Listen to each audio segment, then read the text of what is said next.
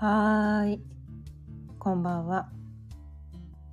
今日も6時になったので、ちょいわるおかんの夕飲みホロエトークやっていきたいと思います。今日のお題は、そもそも問題なんてない？というお題でお伝えしていきたいと思います。改めましてこんばんは、かよねです。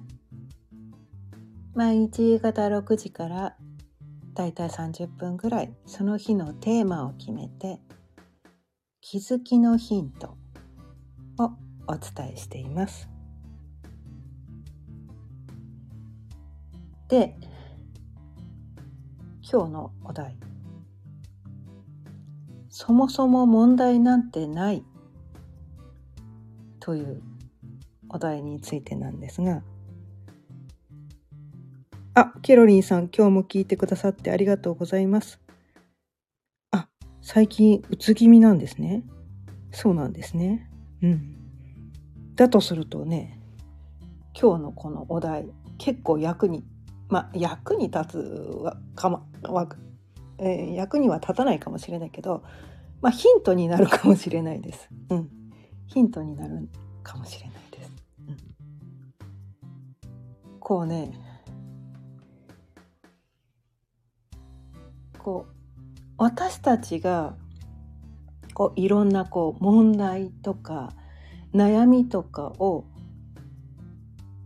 あ悩みとかがあるのは、ね、問題とか悩みとかがあるのはそれには明確な理由があってそれは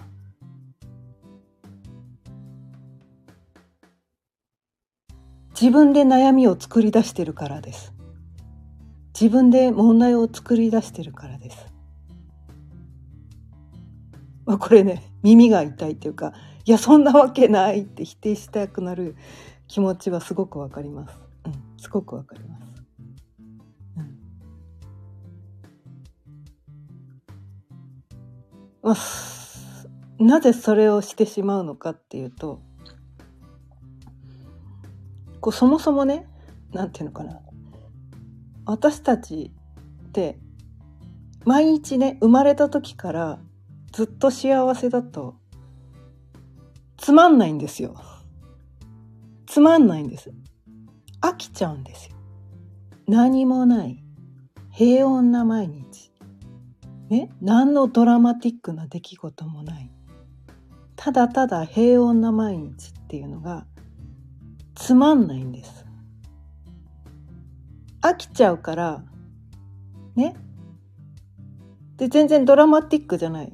え、私ってこんな毎日ダラダラ過ごすために生まれてきたの？そんなはずない。なんかもっとこうワクワクするような出来事とかなんかスリルを味わいたいとかなんかこう心がこう揺れ動くような感動を味わいたくて生まれてきたはずなのになんでこんなに毎日こうただただ平穏なの？っていうのがつまんなくて。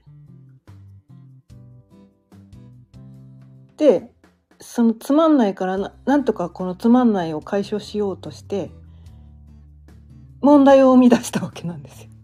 悩みを生み出したわけなんです。ドラマを生み出したんですね。そう。そうすると心がねワクワクするんですよ。今までつまんなかったけどあなんかなんか今までと違う。何か新しい出来事が起こってきた。ワクワク。みたいな。この問題どうやって解決すればいいだろう？みたいな。なんかそこにワクワクする生き物なんですよね。うん、でこの問題が何もなかったとしたら私たちそれぞれがね生まれ持った個性って活かせないんですよ。活かせないんですまあ活かせなくはないかな。うん。まあ活かせる人もいるかもしれないね。うん。平穏にすることだけを目的に生まれてきた人もいるかもしれないからそういう人は活かせるかもしれないけど問題を解決する能力が高い人って問題が発生しないとその能力が発揮できなくてイライラするんですよね多分ね。え私問題解決する能力高いんだけど問題発生しなかったらそれ解決できないじゃんみたいな。で問題を作るっていう。なんかそういう人もいる。そういう人もいるんです。うん。で役割分担だから問題をただ作るだけの人もいたりとか問題を解決するためだけの人もいたりとか自分で問題を作り出してそれを解決するって両方やりたい人もいればいろんな人がいるんですよ。で私たちはこのようにこういろんな経験をするために生まれてきたからただただ平穏でただただ穏やかなだけだと経験がこうなんていうのかなあのデータが集まらないから いろんなことをややってみるわけなんですよね。うん、でこのようにこういろんな自然災害とかねなんかこう事件とかねいっぱいあるけど、うん、それはそれを経験したくて生まれてきてるからそういう出来事が起こってるだけであってそこに対して悩まなくていいんですよね本当は。だってやりたかったんだよねみたいな。そこに気づけばよくてあ私これやりたくて生まれてきたんだこれやりたかったんだやりたかったことをやれてるんだっていうふうに気づけたらで、それを散々やって、ね。もう、もういい、もういい。もうやりたかったこと、もう散々やったから、もうお腹いっぱいですと。ごちそうもたくさんと味わったので、もういいですと。ちょっと、ちょっと、休憩したいです。もう、もうやめたいです、みたいな。もう食べるのやめたいです、みたいな。この経験もたくさんです。って言ってそこからこう離れることができると悩みは忽然と消えるんですね。でそこで初めて気づくんですよ。あ自分が悩みを握りしめていただけなんだ。自分が問題を作り出していただけなんだ。自分が何かこうフォーカスしなくていいことにフォーカスしていたからそれが悩みになっていてそれが問題になっているだけだったんだっていうことにもし気づけるとそれを話せるんですね。ただそれを受け入れなきゃいけないんです。嫌かもしれないけど。自分がそれをやりたくて生まれてきててもうそれは散々やったんだからそこから離れようって自分で決めるしかないんです。それを一回受け入れて。はい、そうです。私これを望んでました。これをやりたかったんです。でももうたくさんです。もう分かりました。もうデータたくさん集まったんで、もうそこから離れたいです。っていうのをね、自分で決めなきゃいけない。自分で決めなきゃいけないんですね。それは他の人はどうしようもないんですよ。他の人がコントロールできることじゃないから。自分で決めなきゃいけない、うん、自分で決断しなきゃいけないんですね、うん、そこからもし離れたいんだったら、うん、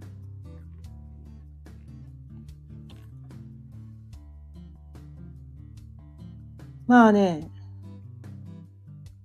ちょっとこういう類のことってなかなかね 受け入れにくいことだと思うんですよね。うん受け入れにくいことだと思うんです。何かこう決定的な出来事。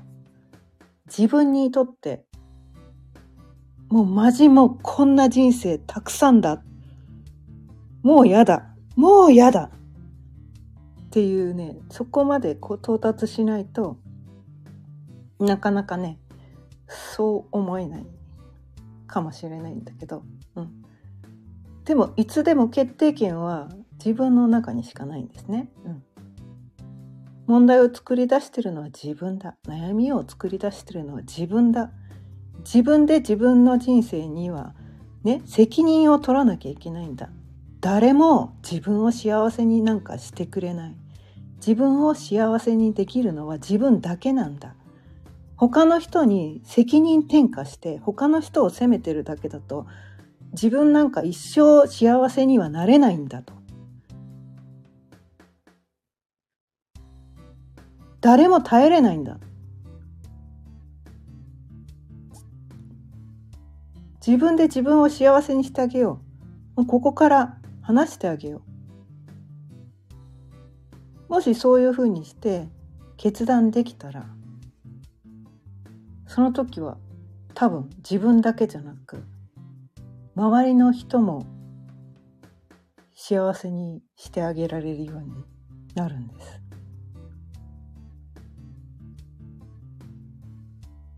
そこで初めてあ今まで悪いを悪いね夢を見ていただけなんだ。幻想にとらわれていただけなんだ。あこういうゲームを私は味わいたかったからねこういうゲームをしてみたかったからだからそれやってただけなんだ。でどっかなんかこう笑っちゃう？なんだ？そんなことだったんだ。もうなんかなんだろうか。な気が抜けるっていうか。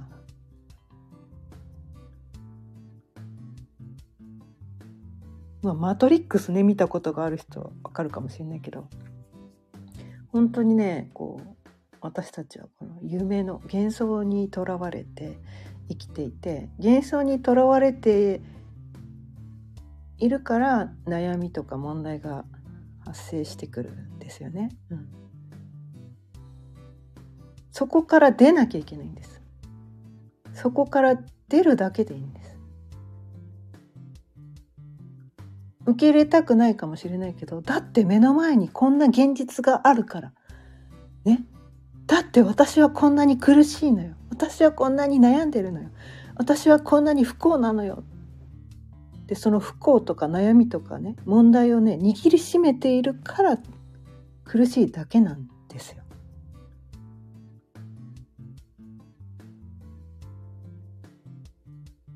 それをあ私やりたかったことをやってただけなんだ。夢叶ってるんだみたいな。ね？これやりたかったんだ。でももうたくさん。終わりにしよ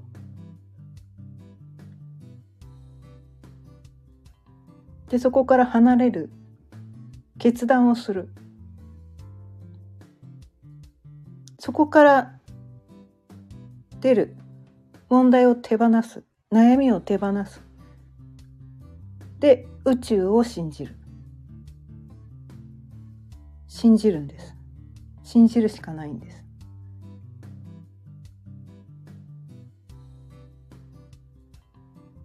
そこで初めて自由になれます。悩みを手放して。問題はね向こうから来てるんじゃないんです。自分が選んでるだけなんです。悩みも自分が選択してるだけなんです。そこにフォーカスしてるだけなんです。まあ私はこれを散々やってきたから。でもねどっかでね気づいてるんですよね。私も。気づいてたんです。あれ？みたいな。あれ？みたいな。私なんか自分で問題作り出してる。なんかこう不幸にフォーカスしてなんかこう映画の中の主人公のようなこう私はシンデレラなの。私はこんなに不幸なの。みんな私にお情けちょうだい。こんな不幸な私をかわいそうで優しくして。みたいなね。なんかそういうね。こう悲劇のヒロインになって。私はこんなにかわいそうな人なんです。だからみんな私に優しくして。みたいなね。なんかね。そんな悲劇のヒロインになってたな。っっていうねそういう自覚があるわけなんですよ。うん、やってたな。やってたわそれ。やってました。はいやってました。でもねその悲劇を味わいながらどこかでそれを楽しんでる自分もいた。ですよ。まるで私は映画を見ているかのように現実を生きてました。悲劇のヒロインを演じてどこかで優越感に浸ってました。私はこんなにかわいそうな人なの。あなたよりも私の方がかわいそうなの。私の方が悲劇だったの。あなたは私みたいな経験なんかしたことないでしょ。私の方がかわいそうなのっていうなんかねかわいそうの優越感に浸ってました。私みたいな悲惨な経験したことないでしょって言って自分の悲惨な経験を語ってはどこか優越感に浸っていました。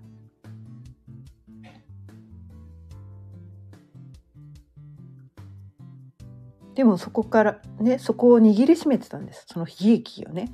悲劇を握りしめて他の人よりも悲劇を生きてきた私は特別な存在なんだ。他の人とは違う。ね。他の人が経験してきてない。悲劇を私は経験してきたから特別な存在なんだっていう風なのねすごく握りしめてたんですね。うん、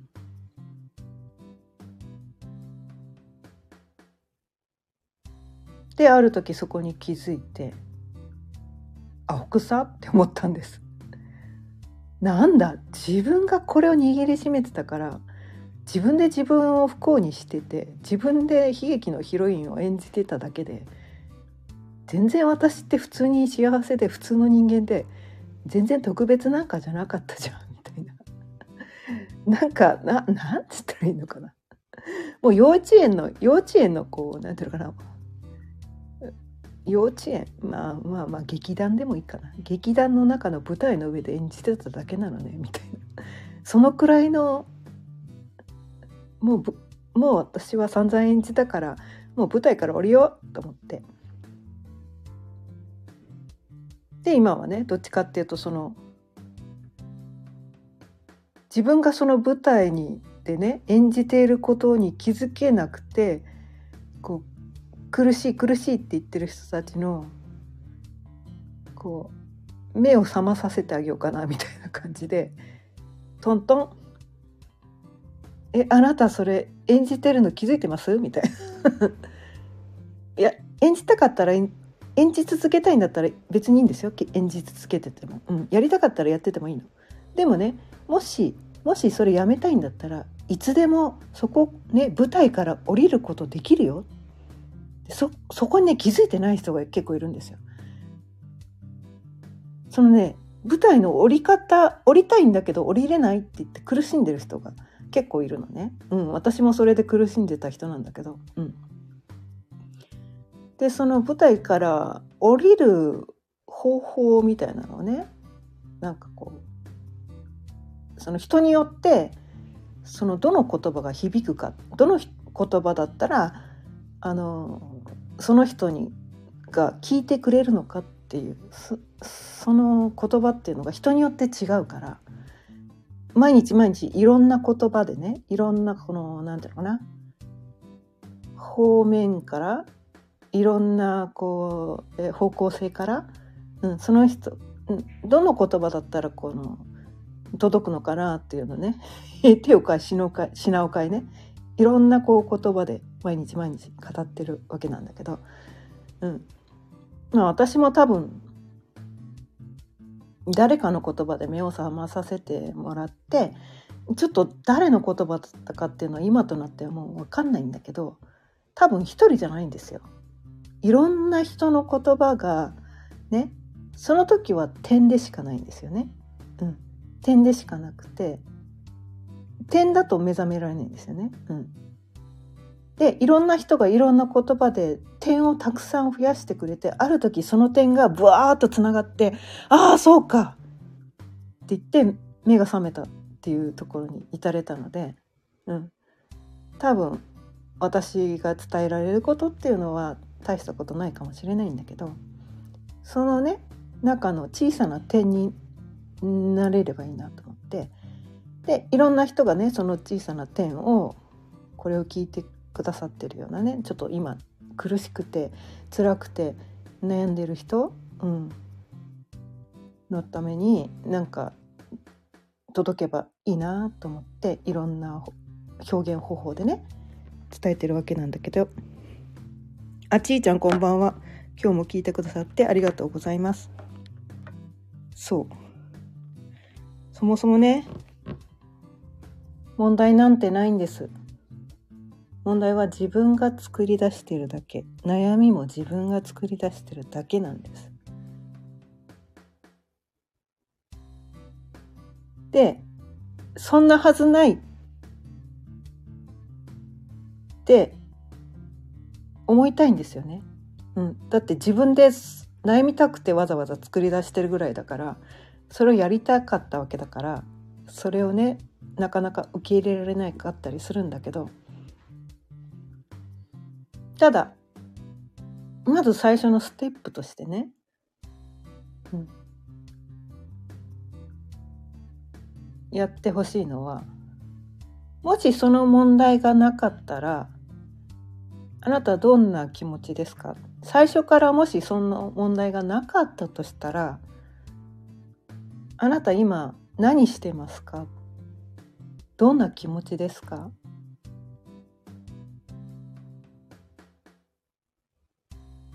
もしその問題を手放せたとしたらその悩みを手放せたとしたら何したいですか？もし明日死ぬとしてその問題その悩みまだ握りしめてたいですか？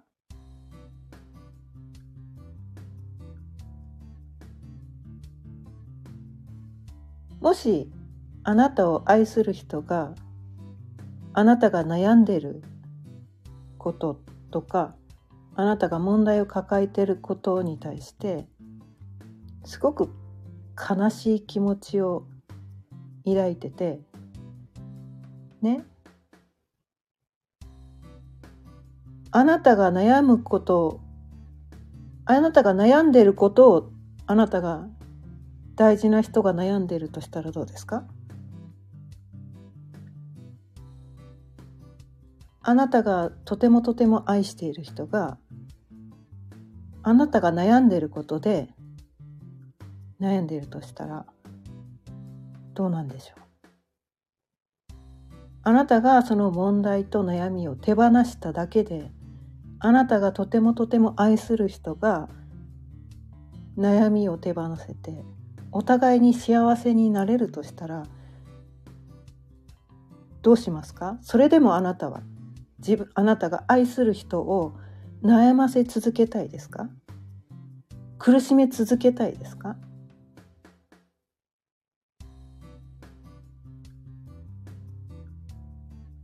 人って自分だけのためになかなか何かができない生き物だったりするんですよね。うん、でも自分が愛する人大切な人のために自分が無駄なことをしてるっていうふうに気づいたら多分そこが手放せるんじゃないかって。自分が今やってることが愛する人をもし苦しめているんだとしたらそれやめられません？そこを手放せませんか？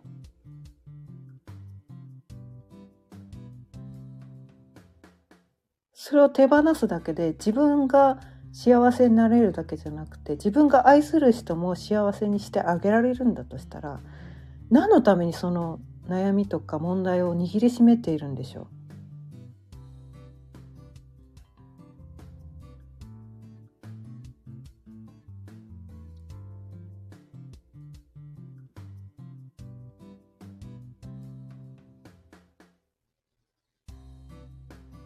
その悩みに執着してるだけなんですよね。ちょっと厳しいことを言うと。問題に執着してるだけ。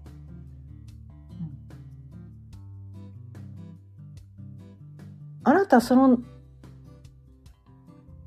問題を抱えるために生まれてきたんでしょうか？この世に。悩むために生まれてきたんでしょうか？そこにフォーカスし続けるために問題とか悩みにフォーカスし続けるために生まれてきたんでしょうか？このようにね。そうじゃないんじゃないでしょうか？幸せになるために生まれてきた人がほとんどなんだと思うんですよね。うん、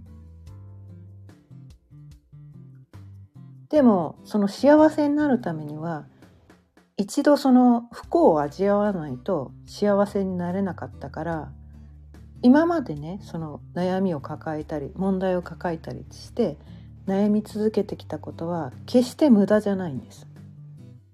幸せを味わうためには一度そこを味わわないと次に行けないんですよ。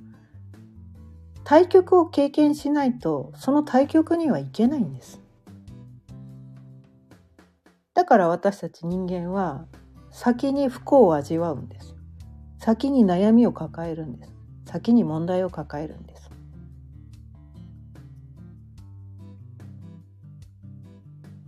でももうそこは堪能したともう散々味わったというならそこを手放して次に行けばいいだけなんです。諦めるんです。自分の人生を自分で何とかしようというコントロールを手放すんです。私必死そこまでね必死で頑張ってきた。その必死さを手放すんです。頑張らなくていいんです。諦めてください。自分の人生はコントロールできないんです。何者かになりたい。幸せになりたいを手放すんです。何何かになりたい。何かを得たいってそこに執着すればするほどそれは手に入らないです。得たいと思うものは持ってないと思うから得たいと思うんですよね。うん。でもこれは引き寄せの法則で言うと得たいって思えば思うほど得たい状況を引き寄せるんですね。得たいと思い続ける表あの現象を引き寄せるんです。得たいと思う必要なんかないんですよ。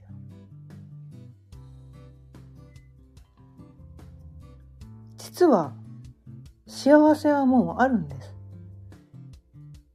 あるんです。幸せの中に不幸があるんです。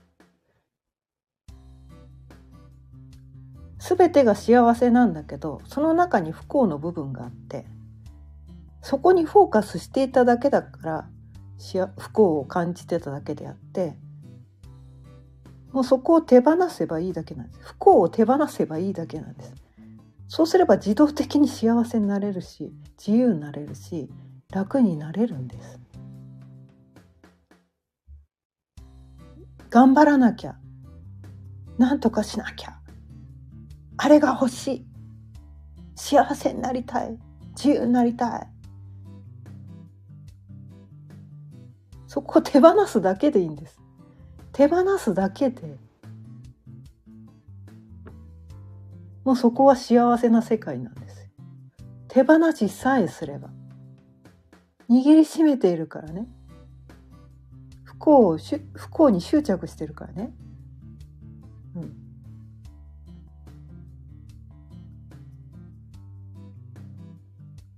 まあなかなかね一回聞いたからといってこれがねこのことがいやそんなわけないじゃんみたいなだって現実世界不幸だしとかね悩みあるしってね思うと思うんですよ。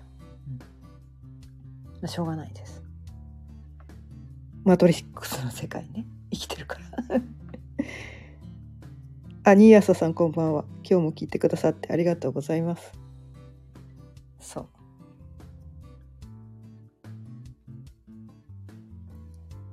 執着を手放した先に頑張らなくてはいけない。もうこんな人生手放したい。私には何もできない。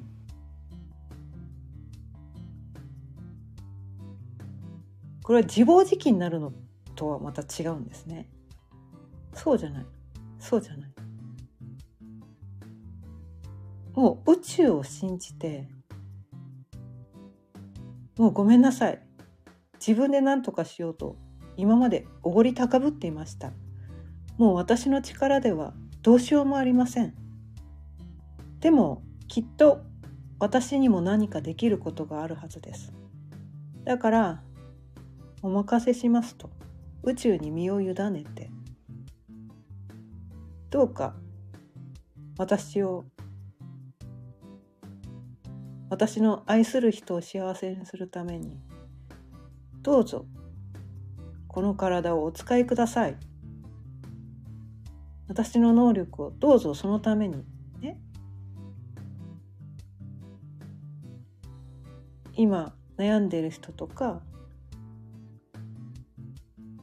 今不幸をね握りしめて困ってる人のために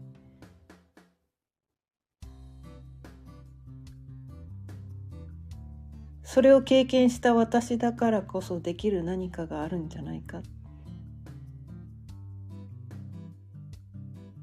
だから私はそれができます。それを散々味わってきたからそれができるんです。だからどうかこの私の経験を活かせるように私を使ってください。お任せします。まあどっかね宗教みたいなんだけどね。信教信仰宗教じゃないですよ私は別に教祖でも何でもないです。うん。でもねもうね宇宙には逆らえないです。逆らえないんですよ。起きる出来事とかコントロールできないんです私たちは。諦めるしかないんです。でも諦めた時に初めてわかるんです。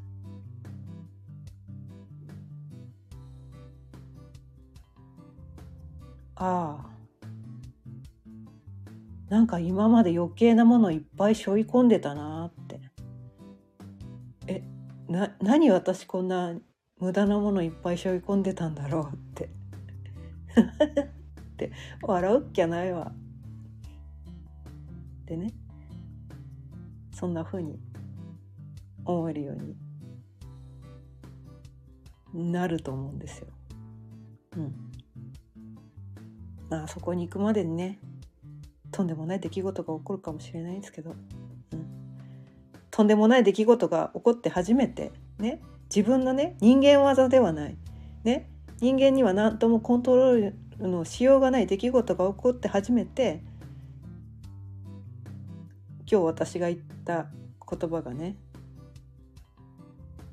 届くのかもしれないですけど、うん、だから私はねヒントしか伝えられないんですよ、うん、ヒントしか伝えられないです。気づきのヒントしか伝えられないんですね、